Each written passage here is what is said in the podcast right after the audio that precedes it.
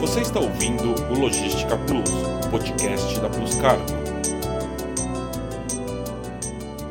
Olá, eu sou a Soraya Magdanello e esse é o podcast Logística Plus, o podcast da Plus Cargo. Nosso tema de hoje é demurrage. Vamos discutir aspectos práticos a respeito de sobreestadia de containers. Vou conversar hoje com o Dr. Alexandre Gonzalez, advogado especialista em Direito Aduaneiro e Transporte Internacional de Cargas. Como vai, doutor Alexandre? Olá, tudo bem, Soraya? Temos aqui também o Denis Tortoleiro, que é o diretor da Plus Cargo. Tudo bem, Denis? Oi, Soraya, tudo ótimo. Doutor Alexandre, o que é a demurrage e como ela funciona no Brasil? Então, a demurrage, ela representa uma contraprestação financeira que é paga pelo importador pelo descumprimento da cláusula do conhecimento de transporte marítimo, no caso o bioflade, ou que esteja constante, previamente prevista, nos termos de devolução de container é, pela devolução do container além do prazo da franquia que tenha sido previamente pactuado, ou seja, o que a gente conhece por free time. É, eu particularmente prefiro a definição da demurge nessa condição de uma contraprestação financeira, uma vez que aqui no Brasil nós temos um problema que não há um consenso jurisprudencial na doutrina ou mesmo, enfim, no entendimento dos profissionais em relação à sua real natureza jurídica, ou seja, o que realmente é a demurge. Se seria uma cláusula penal, ou uma indenização pré-fixada, ou um aluguel de container, uma multa, entre outras possibilidades que nós observamos nos julgados. E cada uma dessas definições fatalmente acabam influenciando no rito processual em relação à sua prescrição e até mesmo o andamento do processo em si. E, por essa razão, nós acabamos conceituando apenas como essa contraprestação financeira que vai ser efetivamente devida pelo importador a partir do momento que seja efetivamente devolvido o container vazio junto ao terminal é, indicado pelo armador. E qual é o prazo para o credor entrar com uma ação judicial para cobrar a demurrage?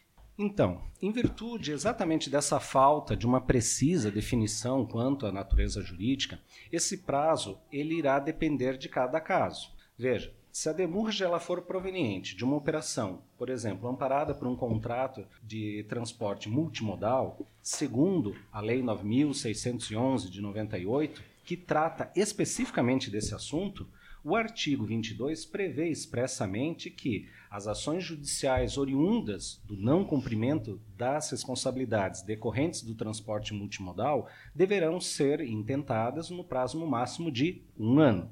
Lembrando que, por analogia, aqui, alguns julgados aplicam a prescrição anual, ou seja, a mesma prevista na lei do transporte multimodal, mas para casos de embarques que são amparados por um único modal. É, assim como nós também temos algumas decisões que igualmente aplicam prazos de um ano baseados ainda no nosso antigo Código Comercial. Todavia, é sempre válido lembrar que o Código Comercial ele é datado de 1850 e os containers foram idealizados mais de 100 anos depois. Ou seja, a sobrestadia ali prevista realmente seria a do navio e não a do container, razão pela qual é, eu entendo como inapropriado a utilização deste texto legal especificamente para fundamentar a prescrição anual. Agora, se tivermos diante de um transporte marítimo amparado por um único modal, ou seja, com um único BL ou Bill of Lading, e se essa carga for entregue ao seu consignatário mediante a assinatura de um termo de devolução de container, de acordo com o artigo 206 do Código Civil, prescreveria então em cinco anos a pretensão da cobrança dessa dívida, que ela é líquida, constante desse instrumento particular, que seria exatamente a partir da data do termo da devolução. E por fim, ainda há outra vertente que sustenta que se não houver um termo de devolução de container, ou mesmo não sendo um transporte multimodal, uma vez que não há uma lei que discipline especificamente esse tema, a prescrição seria de 10 anos, conforme o artigo 205 do Código Civil. No passado, vale lembrar apenas que nós realmente tivemos alguns entendimentos da prescrição é, ocorreria inclusive em três anos, quando equiparada a uma indenização. Todavia, essa corrente ela acabou perdendo forças nos últimos anos, não tendo sido mais aplicada, pois a base era a da reparação civil extracontratual, o que não seria o caso, uma vez que nós temos realmente documentos que amparam o contrato de transporte. Dessa forma, na prática, o que a gente tem observado nos últimos anos é que, para fugir dessa discussão de qual seria o prazo máximo para o ajuizamento das ações, tanto os armadores quanto os agentes de carga em geral, eles acabam propondo as demandas antes de um ano. Assim, por essa razão, foge-se então da polêmica a respeito da, da prescrição, prevalecendo atualmente então a corrente anual ou de cinco anos. Denis, como a Plus Cargo trata dessa questão no dia a dia? Esse tema foi um tema de muita, muita preocupação para nós no passado, né? porque existiam muitas incertezas, muitas dúvidas dos nossos clientes com relação a isso.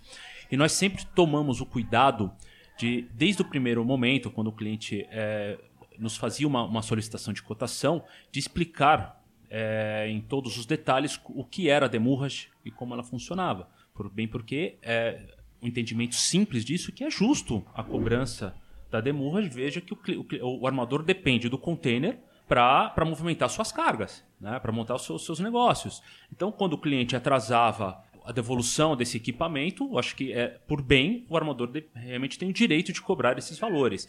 Contudo, né, existia uma, uma série de dúvidas, de incertezas de como funcionava. Então, desde esse primeiro momento, nós tínhamos o cuidado de exemplificar bem o prazo de demurra, de como funcionava, é, é, eventualmente se houver alguns cuidados como de documentação que deveriam ser, ser colocados. Só que alguns assuntos fugiam ao nosso controle, né? como uma fiscalização mais apurada em determinada mercadoria, onde os contêineres ficavam durante muitos meses parados no, no, nos portos. E perante aos olhos do armador, nós somos os clientes. A Plus Cargo tinha responsabilidade, responsabilidade daquilo. E vieram os anos de crise, né, onde muitos, muitos é, dos nossos clientes, infelizmente, tiveram muitos problemas financeiros. E essa conta ficava inteiramente conosco. Então, nós, a partir desse. já com essa preocupação e a partir dessa dificuldade que foi criada, nós tivemos maiores cuidados ainda. Nós fizemos um, um, um, um plano de ação interno nós investimos em tecnologia. Hoje todos os nossos clientes, eles podem acompanhar através de um sistema disponibilizado para eles exatamente em que situação encontra-se o seu container, que dia que está, o prazo, ele recebe avisos regulares, alertando exatamente é, quando que vencerá a sua, a sua demurra, de quando começa a, a, ter problema. Nossa última última uh, solução para isso, realmente aqui o, o, doutor Arde, eu pedi desculpa para ele, mas é realmente é, é, acionar o trabalho jurídico, né? Nós não queremos isso. Nós queremos sempre uh, atuar de uma forma muito muito tranquila com nossos clientes, de orientação. A demurge não pode ser o nosso produto, o nosso produto é o transporte. Uh, mas ainda assim, ou seja, em alguns momentos, nós pedimos até uma, uma, uma orientação do nosso departamento jurídico perante os nossos clientes de como atuar. Porque, bem porque muitos desses, desses é, profissionais, muitos desses advogados, eles não têm essa experiência aduaneira. São, são, são trâmites completamente diferentes. Então é isso. Hoje a gente investe muito em tecnologia, a gente tem um departamento exclusivo para tratar somente de, de, de demurras, já que o nosso volume é, graças a Deus, vem, vem crescendo nos últimos anos. Nós damos muita transparência, a gente tem um cuidado muito grande em passar essa, essa transparência para todos os nossos clientes, para que eles não tenham dúvida exatamente do que está sendo feito, do que está sendo cobrado. E é isso. Doutor Alexandre, como fica o despachante aduaneiro diante da demurras? Ele é ou não solidário no pagamento? Então, Soraya, a princípio, o despachante aduaneiro não é solidário ao pagamento da demurrage. O simples fato do despachante realizar o seu trabalho de registro de uma declaração de importação e acabar intermediando essa questão documental perante o armador ou mesmo via agente de carga, é, por mais que ele venha assinar um termo de devolução de container, em nome do importador, ele nisso não vai o colocar como solidário na obrigação, em caso de seu cliente vir a devolver o equipamento fora do prazo acordado, do free time. A exceção apenas se faz quando, no referido termo de devolução de container, que é atualmente é, utilizado tanto por agentes de carga, alguns armadores, é se estiver expressamente dito em alguma cláusula desse documento que o despachante assume solidariamente o pagamento da demurragem. Aí sim, nesse caso, o judiciário é implacável e a jurisprudência não exclui a responsabilidade dos despachantes nesses casos. Ou seja, se não constar do termo, o despachante não é solidário. Todavia, se estiver ali expresso, ele e ele assinar, ele torna-se então solidário com o seu importador.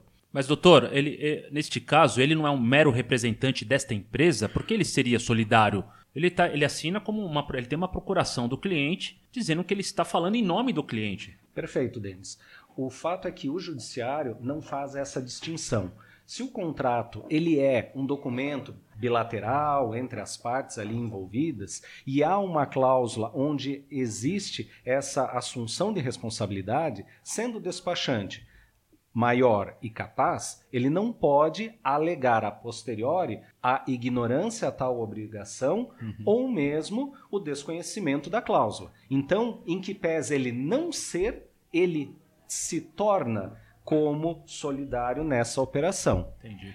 Então, o que acontece é que o despachante ele deve estar atento a esses termos de devolução que são dados a ele assinar para que ele não se coloque nesta condição. O que acontece na prática é que muitas vezes nós recebemos questionamentos de alguns despachantes dizendo que é, o termo de devolução ou a pessoa que colocou a ele, o agente de carga, que deu para ele assinar esse documento, diz que não pode ser alterada essa cláusula, em que o coloca como solidário, quando o coloca. E ele nos pergunta como eu devo proceder nesse caso. Bom, nessa situação onde o agente de carga, ou mesmo armador, apresenta um documento em que coloca o despachante na condição de solidário, nós recomendamos então que especificamente para este documento que não está sendo é, flexibilizado uma edição ou uma alteração, que esse documento seja entregue diretamente ao próprio importador, uma vez que por mais que o importador assine então esse termo, por mais que diga que o despachante é solidário, mas se ele não assinou, ele não pode ser obrigado de forma solidária. Então, essa é a forma com a qual nós orientamos aos despachantes a evitar a assunção de responsabilidades que vão com certeza muito além do mandado que é otorgado a eles para o registro de uma declaração de importação. E complementando o que o, que o doutor Alexandre acabou de dizer, é, nós já temos um entendimento, já temos um cuidado com os nossos clientes despachantes, que no qual nosso termo de, de, de demurra a gente tira essa, essa. Deixa eles de fora dessa parte solidária do custo. Né? Dentro do nosso termo, a gente é, sempre coloca o, o cliente final nessa ação. Ô, Denis, e quais são as principais recomendações aos clientes da Plus Cargo para evitar a demurragem? Uh, bom, Soraya, hoje, sim, hoje, como eu, como eu já, já mencionei agora há pouco, né, a gente, nós tomamos um cuidado muito grande de orientar nossos clientes em todos os aspectos, em todos os momentos da operação. Mas os principais cuidados, bom, primeiro, o cliente precisa saber exatamente quantos dias livres ele possui com aquele equipamento após após ele, ele, ele, ele, ele é liberado em Santos, após que ele é atracado em Santos, na verdade, né? Desculpa, em Santos, nos portos, né? Nos portos brasileiros. Fora isso, sim, toda, tem toda uma parte de documentação, né? Que precisa ser é, vista antes do container chegar, parte de apresentação nos órgãos oficiais, na parte na parte aduaneira, que ele precisa estar muito bem antenado. É, o que acontece hoje em dia, com muita regularidade, principalmente quando o cliente altera algum procedimento interno, altera um endereço, altera um CNPJ, altera, sei lá, qualquer informação nesse sentido, sempre vai causar um tipo de um, um questionamento da alfândega esse questionamento leva o atraso na devolução do container. Então, esse tipo de, de, de alteração, antes, pensou no, qualquer tipo de alteração no seu documento, faça uma pesquisa antes com os órgãos oficiais. Veja se realmente aquilo atende o que eles necessitam. Para que realmente você não seja surpreendido com esse custo, que muitas vezes pode até inviabilizar uma, uma operação de importação. Doutor Alexandre, e quando é instaurado um procedimento aduaneiro especial para apuração de eventual irregularidade da carga ou mesmo do importador? Ou mesmo em caso de greves dos servidores da Receita Federal ou dos demais órgãos anuentes necessários em um processo de desembaraço, mesmo assim, a demurrage é devida? Sim, Soraya. Veja, o entendimento jurisprudencial nesses casos é que esse tipo de paralisação ou mesmo de morosidade na, de análises em processos de canal cinza, como nós é, usualmente conhecemos no, no meio né, de logística, eles não são considerados como fatos extraordinários ou de força maior que a, dão margem a afastar a responsabilidade do importador ao pagamento da sobrestadia. Basicamente, o entendimento do judiciário é de que é, um procedimento aduaneiro especial, é, quando instaurado, não só pelo tempo que a própria instrução normativa que regulamenta essa situação prevê para o seu desfecho, ou mesmo, no caso, como você mencionou, greves de servidores da Receita Federal ou dos demais órgãos anuentes, aí nós poderíamos citar vários intervenientes aí ao longo do processo de liberação. Esses fatos, eh, por si, é, aqui no Brasil, dado a sua é, situação que não tem um caráter excepcional, eles acabam realmente não sendo considerados no judiciário. Dessa forma, o que nós recomendamos aos importadores é que, uma vez identificada uma dessas situações que potencialmente possam vir a causar uma demora excessiva na sua liberação do, do, da sua carga, que busque inicialmente através de um requerimento formal junto à Receita Federal, pelo menos a desova do container se não for possível fazer a, realização da desova da carga na esfera administrativa. Uma vez que, claro, o container, até pela própria legislação, ele não é considerado uma embalagem da carga em si, e sim ele é um acessório vinculado ao navio, conforme a gente tem desde o início as definições aqui de container. E claro que na grande maioria das vezes tanto os portos e os recintos alfandegados em geral, ou mesmo a unidades que são autorizadas a operar em zonas primárias, é, existe de uma forma quase que uníssona aqui no Brasil a alegação de falta de espaço ou de condições físicas para permitir essa desova. E aí sim, em casos como esse, a única forma de buscar estancar, no caso, a demurge seria através das vias legais onde o importador deve realmente buscar aí amparo no judiciário para conseguir a autorização para não só a desova do seu equipamento, dependendo do caso, mas é, possibilitando assim a devolução da unidade vazia ao terminal do armador, estancando pelo menos a questão da sobrestadia. Conversamos hoje sobre demurrage. Eu conversei com o Dr. Alexandre Gonzalez. Muito obrigada, doutor Alexandre. Obrigado, Soraya.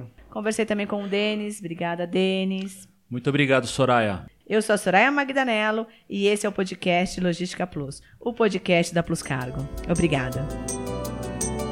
Você ouviu o Logística Plus, podcast da Plus Cargo.